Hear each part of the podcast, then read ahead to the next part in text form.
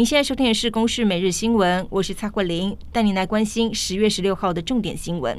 嘉义民雄乡一户民宅今天上午发生火警，消防人员前往救援时，发现屋内有两名分别两岁与四岁的姐弟，疑似被反锁在房间内。破门而入之后，立即将人送往医院。两名孩童都有大面积的烧烫伤，急救后宣告不治。警消初步调查，这一户家庭是一对夫妻与五位孩子同住。早上夫妻两人外出，三名念国小的孩子去念书，两名幼童就留在家中，却发生了火灾。是否原因仍有待调查。而针对家长是否涉及违法将六岁以下儿童独留在家，社会局也将来调查。不过这一户人家是低收入户，将会先协助一家人安置。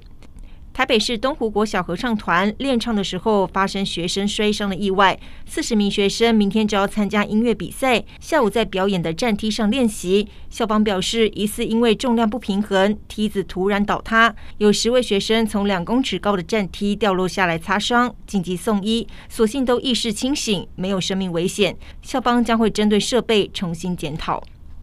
台湾四年前制定亚洲第一部病人自主权利法，但是卫福部统计，签署预立医疗决定意愿书只有六点二万人，同意安宁意愿的只有三点九万人。而为了让每位末期病人获得尊严的照护，预立医疗咨商费最快明年纳入健保，首波适用的对象是末期病人、严重失智以及渐冻人等十一类公告罕见范围，每人可以省下三千元左右。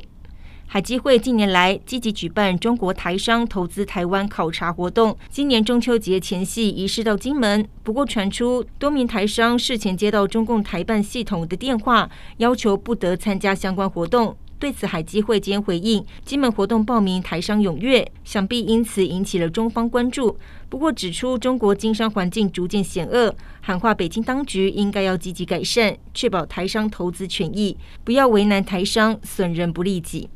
以巴战火延烧，以色列军队封锁加萨走廊，如今当地面临了严峻的物资短缺。美国稍早和埃及达成协议。要短暂重启加萨南部连接埃及的拉法关口，来进行物资运送，还有撤侨。只是近期已经有部分国家加紧脚步撤出在以色列的国民，其中南韩政府果断地派出军机撤出一百六十多位国民，另外还包括了五十一位日本以及六位新加坡公民。反而日本政府安排撤侨专机搭机之前要先付六千五百元的台币，而且只飞到杜拜，就引发了民怨。以上由公视新闻制作，谢谢您的收听。